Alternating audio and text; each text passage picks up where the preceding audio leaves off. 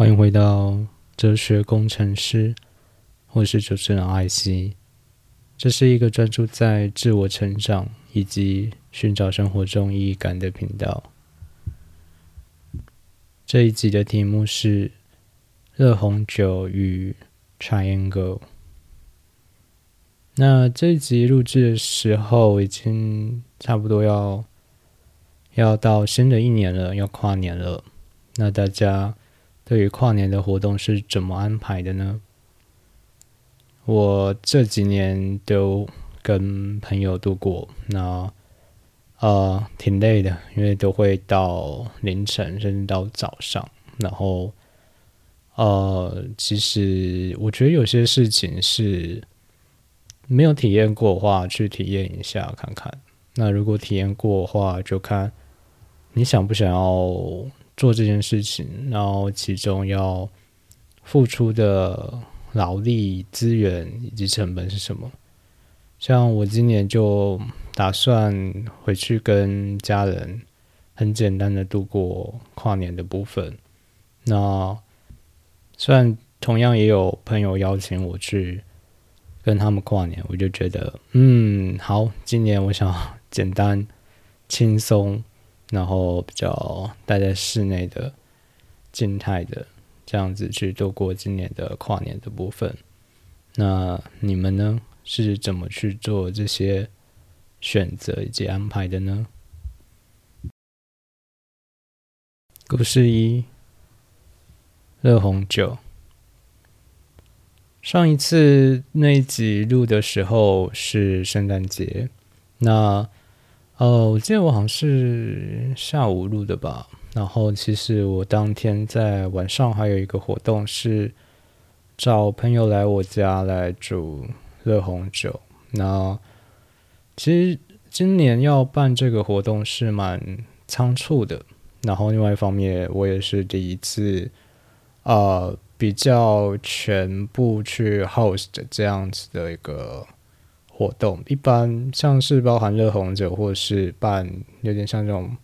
呃，不管是居家 party 或者是在外面主场地的 party 的话，比较多的时候都是当协办人，所以很多呃细节或者是整个全面性的东西比较没有那么掌握，然后包含邀请的部分，我一般都不太。去处理这些部分。那今年就是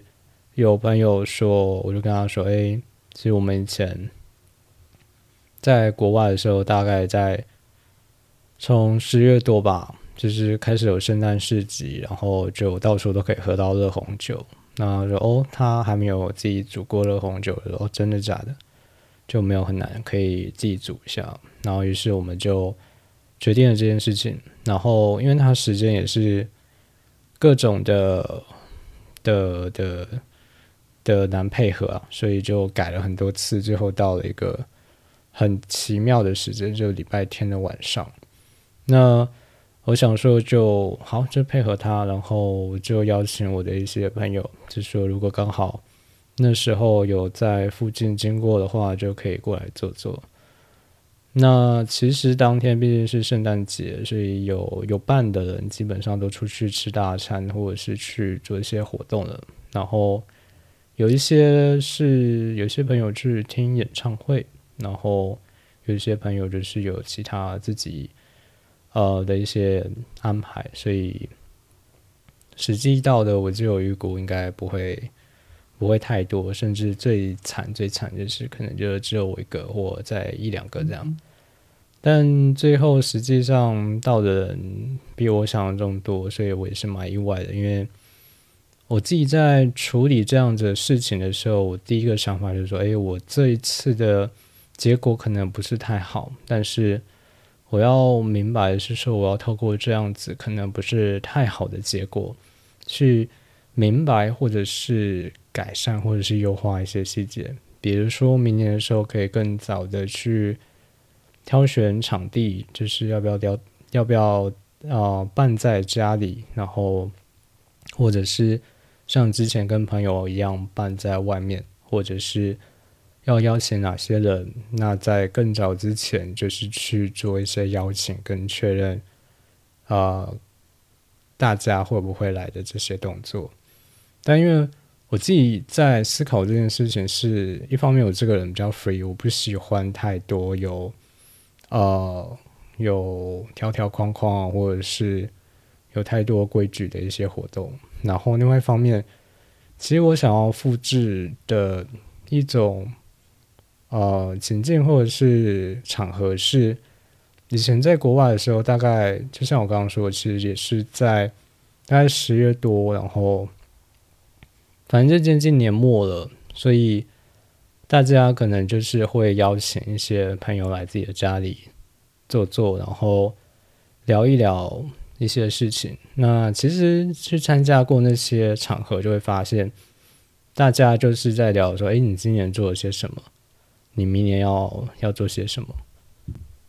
所以是一个蛮专注在你个人的呃的一些今年的事情以及未来的规划的一些的对谈，就是包含你去那边会见到朋友，然后甚至是朋友的朋友，然后就寒暄一下，然后。聊一下未来的展望，以及你现在今年达成的一些目标等等的。那在那一段时间，因为其实对国外来说，圣诞节是比较像是我们的农历新年，就是它其实是跟家人度过的，所以这些活动会在更早，大概早一两个月的时候就开始陆陆续续有有一些朋友会办这样的活动，然后去他那个地方。寒暄聊天，我当时我我自己在思考这件事情的时候，想复制就是这种，哎，可能今年一整年或者是好几年比较没有机会碰面，因为可能呃人生的的方向已经有些不同，然后有些人可能已经到下个阶段，有些人可能还在上个阶段，然后。进行一个可能大家可以聚会啊，然后闲聊，然后了解一下，哎，这几年大家发生了什么，然后呃，接下来还有什么是也许可以再重新碰头，或者是再再次一起执行的事情。那当时的想法就这样，所以有去邀请一些有一些年没有碰面的朋友。或者是平常很少碰面的朋友，那当然就是很理所当然的会是一个呃来的几率很低的一个状况，所以都有预期的。那当然有一些超过预期的是，有些人其实原本要来，但就是很临时的，有些突发状况没有办法来，或者是呃他就是原本要来，但晚一点。就像有点像刚刚说，他有事情要处理，所以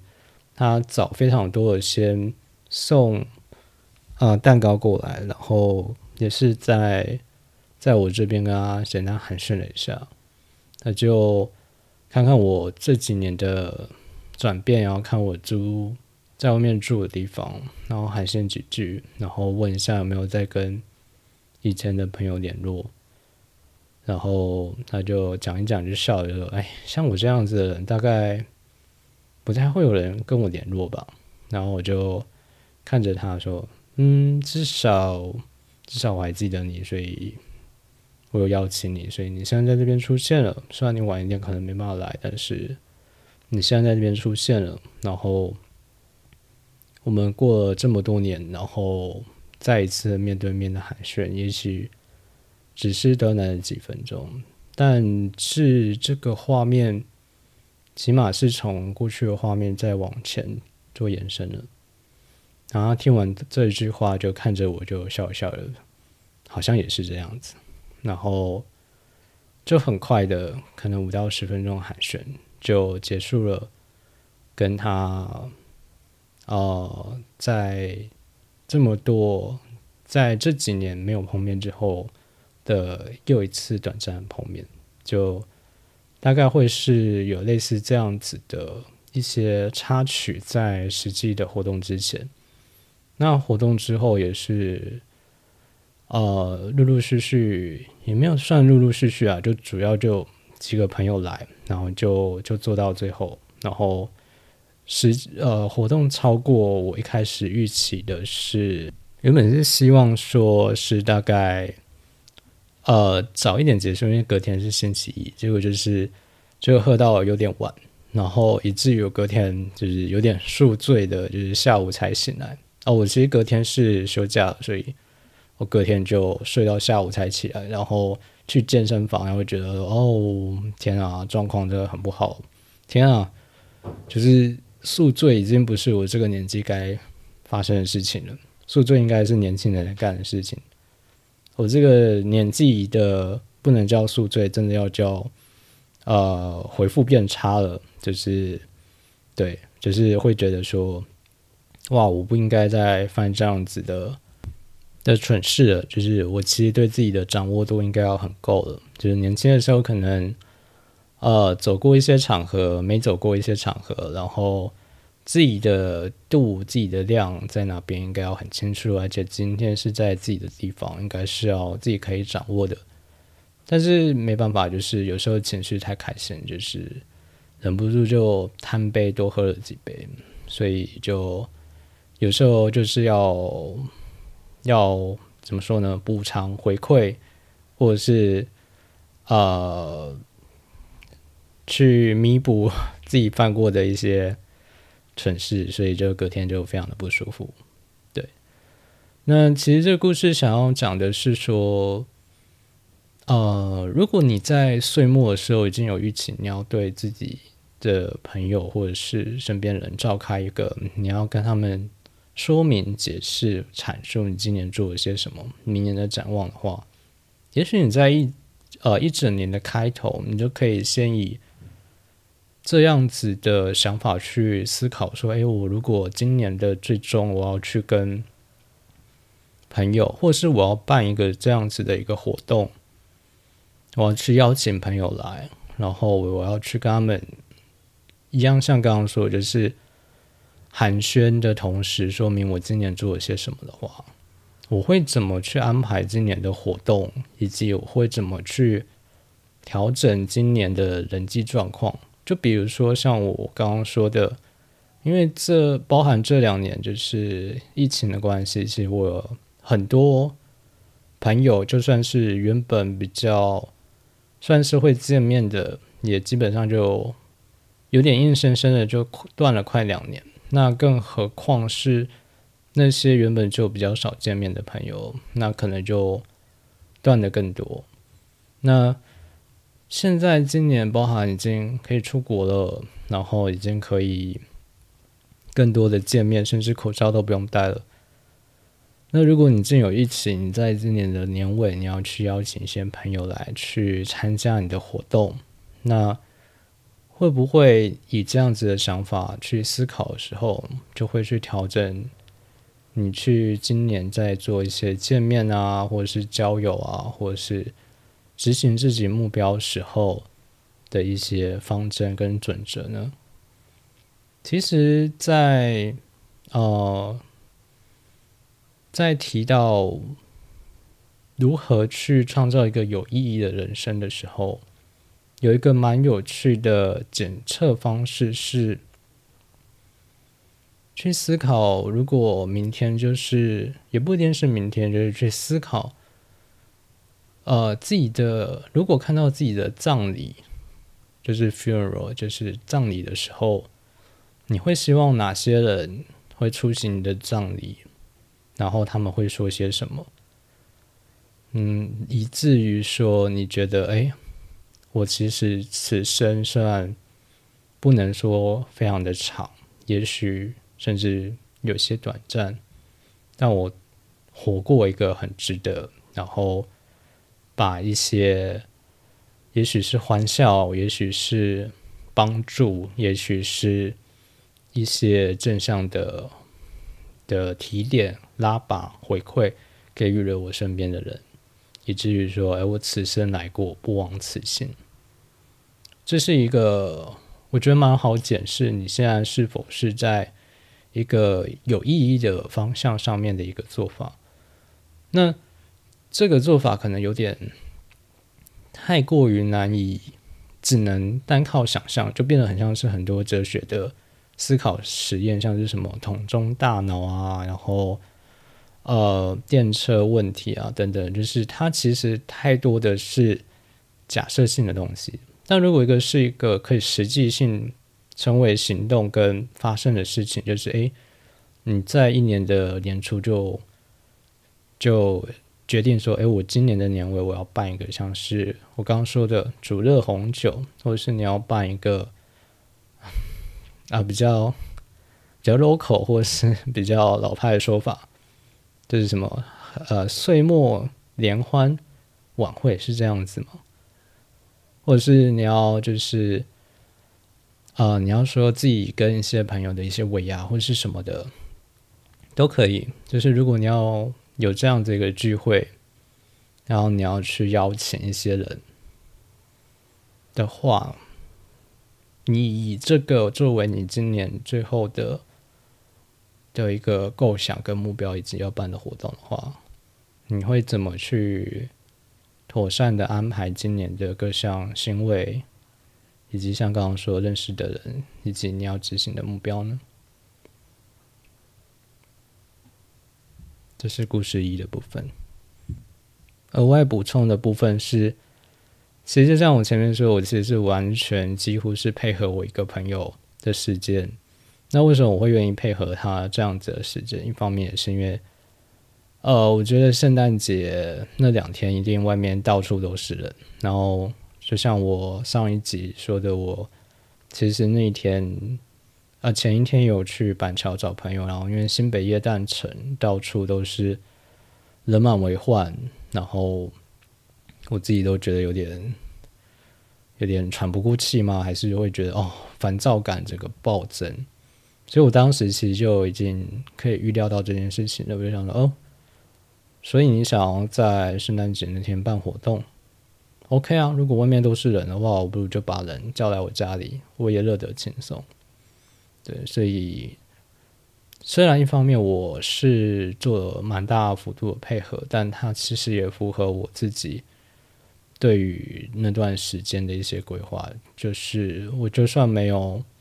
没有这个活动，我应该也会待在家里，也许也是像原来的。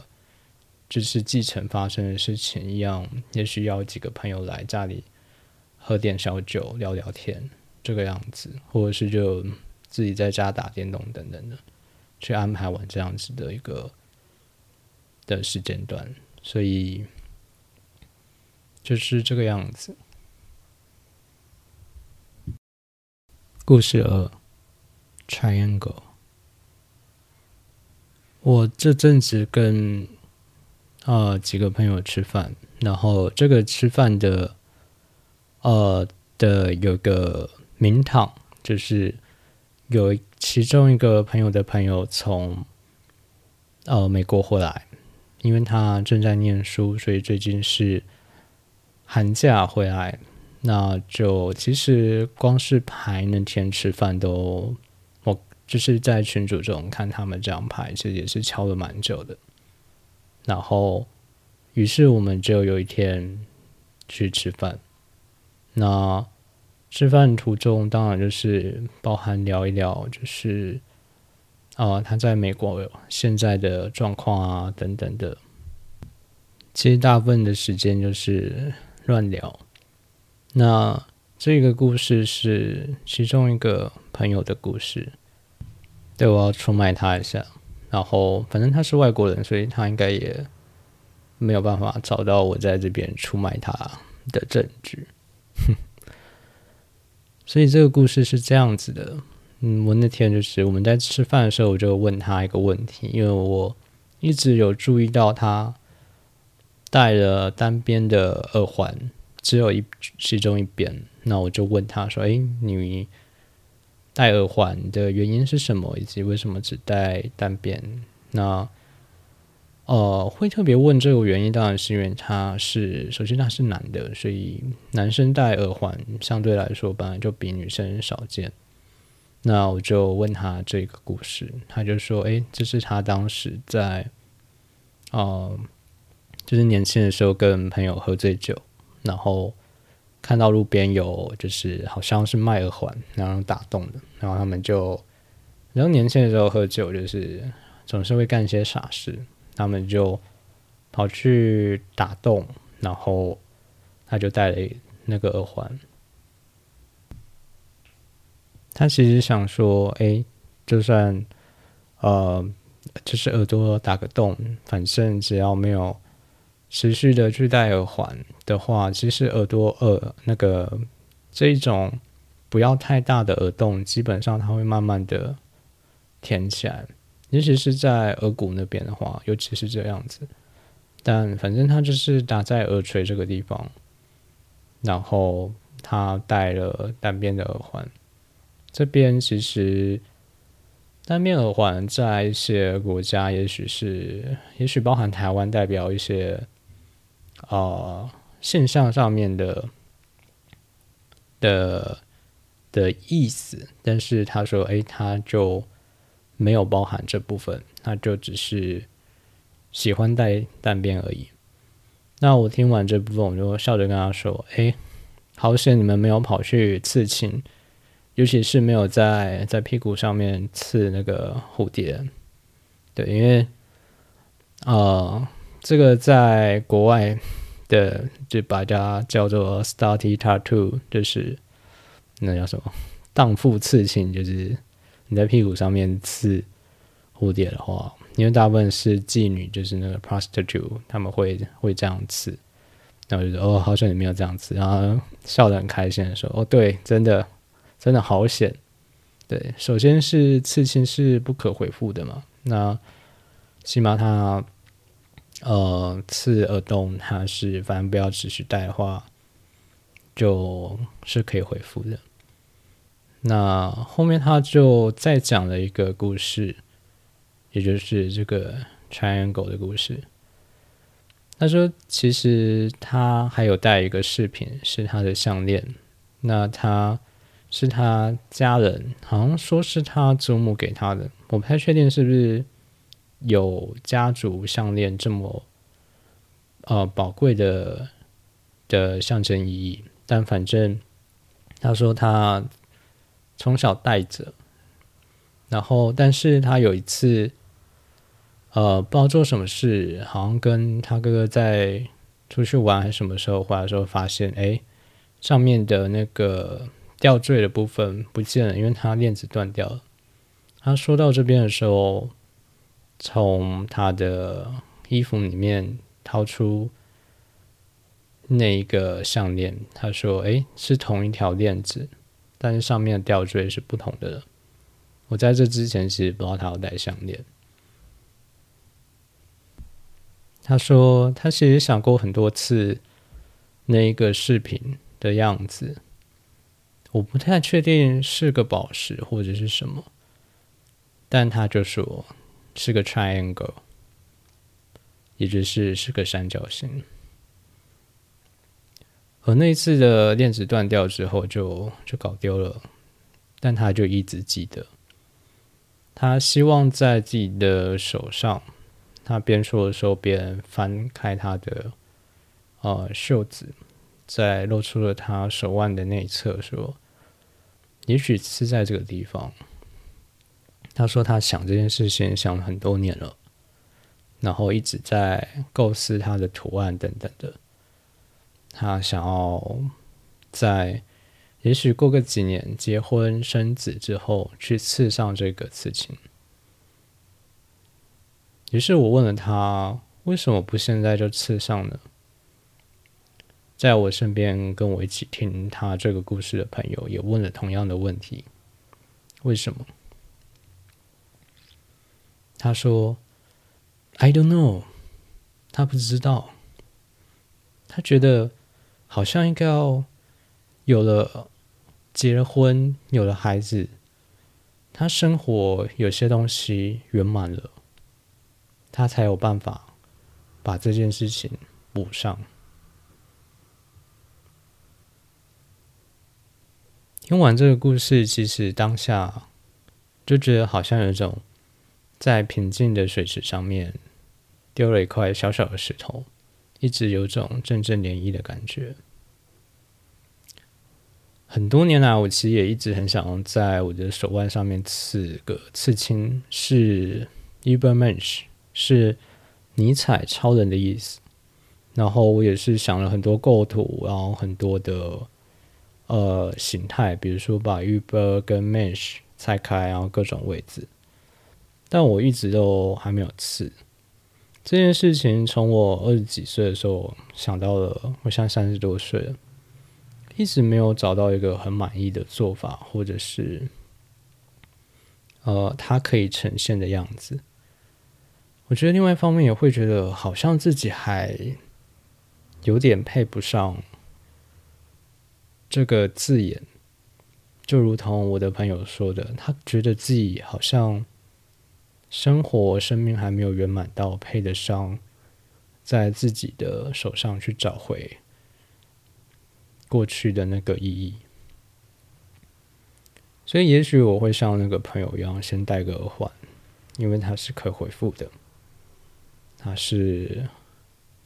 可以被修复的。所以，也许我们都在希望自己的人生圆满之后。再去补上过去掉落的一些什么，就像是我朋友的那个 triangle，就像是我在那些呃这么多年来咬住的那些字眼，希望成为的那样子的一个状态，就如同张悬唱过的。于是你不断掉落，我不停拾火。我们在在遥远的路上，白天黑夜为彼此是焰火，而焰火即是烟火。也许我们总希望在过去的路途中，也许在未来的路途中，有些东西散落了。那些散落的东西，仍然可以像是烟火那样，曾经、曾经绚烂的绽放过，并且认为，只要心中还记得那瞬光亮，也许那些散落的东西本身散落就有价值，或者也许有天就能透过。心中那记得的那一点光亮，再去点亮些什么，而又也许，只要心中还记得那一片光亮，在往前的路上找到了自己的方向，找到了自己的状态，找到了自己的目标，找到了自己想要成为的样子。以至于到达那个目的地之后，还能再回过头来，在那片光亮处找回那个自己遗失的东西。也许，也许，这就是故事二。那今天的全部内容就到这边。如果你喜欢我的创作的话，请在收听的平台